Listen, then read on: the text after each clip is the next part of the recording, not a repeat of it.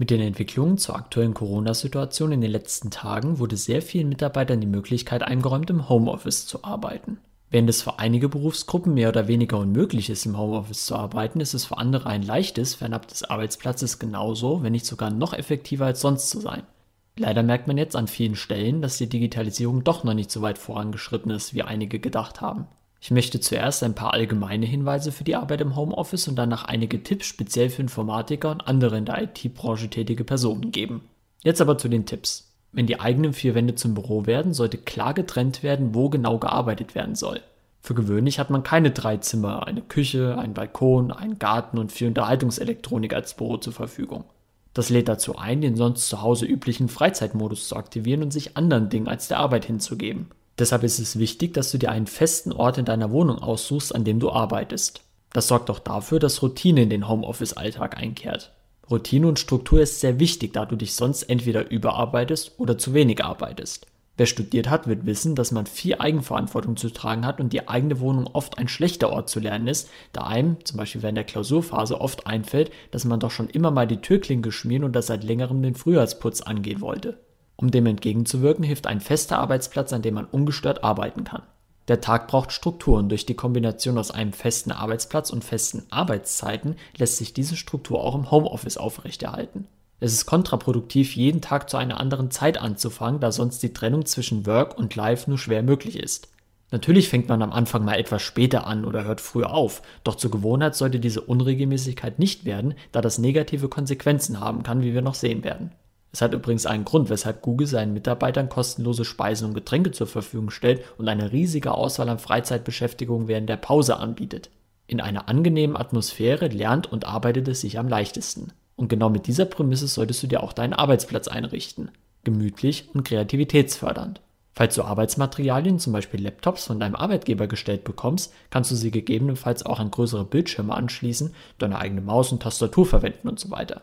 Wenn du mit deinen gewohnten Werkzeugen arbeitest, macht das Arbeiten gleich viel mehr Spaß. Außerdem kannst du dir gemütliche Klamotten anziehen, die im Businessumfeld eher ungewöhnlich sind, zum Beispiel ein Jogginganzug oder eine Schlafanzughose. Wichtig ist vor allem, dass du dich beim Arbeiten wohlfühlst. Das gilt nicht nur für das Homeoffice, sondern auch im Allgemeinen. Allerdings sollten trotz der Wohlfühlatmosphäre innerhalb deines Bürobereichs in deiner Wohnung so wenige Distraktoren wie möglich vorhanden sein. Distraktoren sind Dinge, die dich vom Arbeiten abhalten bzw. ablenken, also Handys, Fernsehgeräte, Tablets und Apps mit Push-Notifications. Man lässt sich auch durch sein Umfeld ablenken, was in diesen Zeiten aber durchaus verständlich ist. Umso wichtiger ist es, feste Zeiten zu setzen, an denen man arbeitet. Da teilweise nicht unerhebliche Fahrtwege zur Arbeit entfallen, hast du mehr Zeit für Pausen, die du geschickt zwischen deine Arbeitszeiten streuen kannst. Du solltest vermeiden, den Fernseher nebenbei laufen zu lassen. Gerade in der aktuellen Situation hat man ständig Neuigkeiten zur Lage der Coronavirus-Pandemie, Sondersendungen und weitere Berichte, die das ohnehin schon sehr präsente Thema einem immer wieder ins Gedächtnis rufen.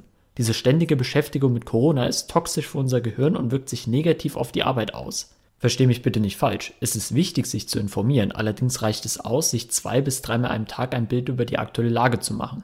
Ein Newsfeed, der dich stündlich mit neuen Informationen versorgt, ist deshalb nicht zielfördernd und sorgt für innere Unruhe, zumal sich viele Meldungen in unterschiedlichen Berichten ständig wiederholen. Erstelle dir am besten gegen Ende deines Arbeitstages eine Liste mit Dingen, die du am nächsten Tag abarbeiten bzw. schaffen möchtest. Eine To-Do-Liste schafft Struktur und führt dir vor Augen, was an Aufgaben vor dir liegt. Schreibe dir nicht zu viel auf deine To-Do-Liste, um am Ende des Tages das Gefühl zu haben, beruhigt in den Feierabend gehen zu können. Setze dir zusammen mit deinen Vorgesetzten realistische Ziele. Dies hilft auch dabei, dem Arbeitgeber nachweisen zu können, was man im Homeoffice geleistet hat, womit wir bei dem nächsten Tipp wären. Es schadet nicht zu dokumentieren, was man an einem bestimmten Tag alles geschafft hat. Bei Programmierern ist diese Dokumentation durch entsprechenden Quellcode bereits Genüge getan. Personen, bei denen die Dokumentation der geleisteten Arbeit nicht offensichtlich ist, können, wie zum Beispiel in einem Ausbildungsheft, jeden Tag in zwei, drei kleinen Sätzen oder Stichpunkten beschreiben, was sie eigentlich gemacht haben. Das hilft nicht nur dir, den Überblick zu behalten, sondern auch dem Arbeitgeber, der damit nachvollziehen kann, was du während der Zeit gemacht hast. Wenn der Arbeitgeber sieht, dass du im Homeoffice genauso produktiv wie oder sogar noch produktiver als sonst bist, sind vielleicht auch zukünftige Homeoffice-Optionen nach Corona möglich. Regelmäßige und feste Pausen sind im Homeoffice noch wichtiger als bei der Arbeit im Büro, da sonst Überarbeitung droht. Es kann jedoch auch der umgekehrte Fall eintreten, dass man sich durch sein gewohntes Umfeld leichter ablenken lässt und damit die Produktivität gedämpft wird. Beides ist verständlich und natürlich. Feste Pausenzeiten bieten auch im Homeoffice Strukturen erleichtern den Arbeitsalltag. Du solltest deinen Kollegen mitteilen, über welche Kanäle man dich wann erreichen kann. Das klassische Instrumentarium ist hier die E-Mail. Es kann aber auch sein, dass man sich mit seinen Kollegen über ein komplexeres Thema austauschen muss, das nicht in zwei bis drei Sätzen abgehandelt ist. Dabei ist dann entweder ein Telefonat oder ein Videoanruf sinnvoll. Für beides muss bekannt sein, wie man dich erreichen kann. Damit nicht jeder irgendwelche Tools verwendet, sollte zum Beispiel vom Arbeitgeber zentral vorgegeben werden, dass für Telefonkonferenzen zum Beispiel Skype verwendet werden soll. Zu den technischen Vorarbeiten werde ich später noch ein paar Worte verlieren. Ich habe für meine Dienststelle zum Beispiel ein Tool programmiert, bei dem man ähnlich wie bei WhatsApp mit seinen Kollegen chatten kann. Dazu kann man sich in Gruppen organisieren und in Echtzeit schnell Informationen austauschen. Im Vergleich zu WhatsApp bleibt die Kommunikation im Intranet und wird nicht über ausländische Server geschickt. Das Chatfenster kann man bei Bedarf auch minimieren, um es als potenziellen Distraktor zu eliminieren. Kommunikation ist in Zeiten sozialer Isolation wichtiger denn je. Nimmt trotz der Arbeit viele Gelegenheiten wahr, dich mit anderen auszutauschen und über die aktuelle Situation zu reden. Auch wenn das vielleicht die Produktivität etwas hemmt, wirkt es dem drohenden Einsamkeitsgefühl entgegen und sorgt dafür, dass du weniger anfällig für Krankheiten bist. Denn Angst und Unsicherheit erhöht die Krankheitsanfälligkeit. Es sollte geklärt werden, wie die Zeiterfassung während der Abwesenheit vom eigentlichen Arbeitsort erfolgen soll. Manche haben ein Zeiterfassungssystem, das man auch online mit Daten füttern kann, andere wiederum melden sich bei ihrem Vorgesetzten per E-Mail oder Telefon an und ab. Ich halte eine Mischung aus einer schriftlichen Nachricht an den Vorgesetzten und die Zeiterfassung im System, falls möglich, für die sicherste Option, da so weniger Fehler passieren. Durch E-Mails kann man beispielsweise rekonstruieren, wann man seinen Dienst begonnen und beendet hat, was für beide Seiten hilfreich ist. Wie schon erwähnt, bringt der Arbeitgeber im Homeoffice dem Arbeitnehmer ein großes Stück Vertrauen entgegen. Dieses Vertrauen solltest du nicht mit Füßen treten. Immer dann, wenn Arbeit und Freizeit verschmelzen, sollte man darauf achten, dass man irgendwann abschaltet. Im wahrsten Sinne des Wortes. Da im Homeoffice Dienst und Wohnort zusammenfallen, ist eine strikte Trennung noch schwieriger möglich als sonst. Ein Einzelhändler oder eine Krankenschwester kann nicht von zu Hause arbeiten, nimmt aber auch keine Arbeit mit nach Hause, emotionale Themen natürlich ausgenommen. Ein Softwareentwickler oder ein Projektmanager hingegen legt nicht direkt nach Ende der Dienstzeit einen Schalter im Kopf um und ist dann plötzlich im Feierabendmodus, sondern er tappt sich immer wieder mit Gedanken an die Arbeit. Deshalb ist es wichtig, sich entweder ein separates Zimmer einzurichten, das für die nächsten Wochen jedenfalls nur zum Arbeiten genutzt wird, oder man geht regelmäßig, falls möglich, spazieren. Wenn man zusätzlich unter Quarantäne stehen sollte und im Homeoffice ist, dann kann das schnell zu einem Burnout führen, da man quasi gleichzeitig auch an seinen Arbeitsplatz gekettet ist.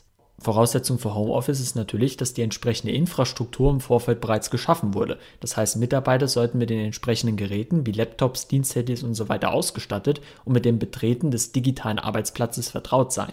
Dazu zählen insbesondere die Verwendung von VPNs und die Einwahl in Videokonferenzen. Außerdem muss geklärt werden, welche Geräte für das Arbeiten von zu Hause aus genutzt werden dürfen. Auch wenn die Frage etwas banal erscheint, kann sie unter Umständen kritisch für das Unternehmen sein. Meine Erfahrungen haben gezeigt, dass viele Mitarbeiter dazu bereit sind, ihre eigenen Geräte zu verwenden. Bring your own device lautet hier das Stichwort. Allerdings verliert der Arbeitgeber die Kontrolle über das, was auf den Geräten passiert, sofern es kein ausgeklügeltes Bring Your Own Device Konzept gibt. Dadurch riskiert man, dass Mitarbeiter mit Rechnern arbeiten, die durch Malware und Viren infiziert sind, die sie sich beim privaten Surfen eingefangen haben. Natürlich besteht diese Gefahr auch bei Firmengeräten, doch die Hemmschwelle für privates Surfen ist hier weitaus höher und gegebenenfalls wurde durch die kurzfristigen Homeoffice-Regelungen diese potenzielle Sicherheitslücke nicht bedacht. Vernachlässigt man die Sicherheit der Arbeitsgeräte, riskiert man nicht nur den Diebstahl von personenbezogenen Daten und Firmengeheimnissen, sondern auch das Infiltrieren der IT-Systeme, was bei kritischen Infrastrukturen wie Krankenhäusern zum Beispiel Menschenleben kosten kann. Eine Einwahl von einem Privatrechner aus ist nun nach umfangreichen Malware-Scans zu empfehlen. Zum Thema Sicherheit möchte ich unbedingt noch erwähnen, dass man tunlichst davon absehen und seine Mitmenschen davor warnen sollte, Anhänge mit angeblichen Informationen zum Coronavirus zu öffnen. Phishing-Angriffe sind in Zeiten großer Unsicherheit sehr effektiv. Die öffentlichen Stellen versenden keine E-Mails an Privatpersonen und schon gar nicht mit der Aufforderung, Anhänge zu öffnen. Wenn solche Maßnahmen ergriffen werden sollten, dann wird das über die öffentlichen Stellen kommuniziert. Bis dahin sollte man unbedingt Vorsicht walten lassen.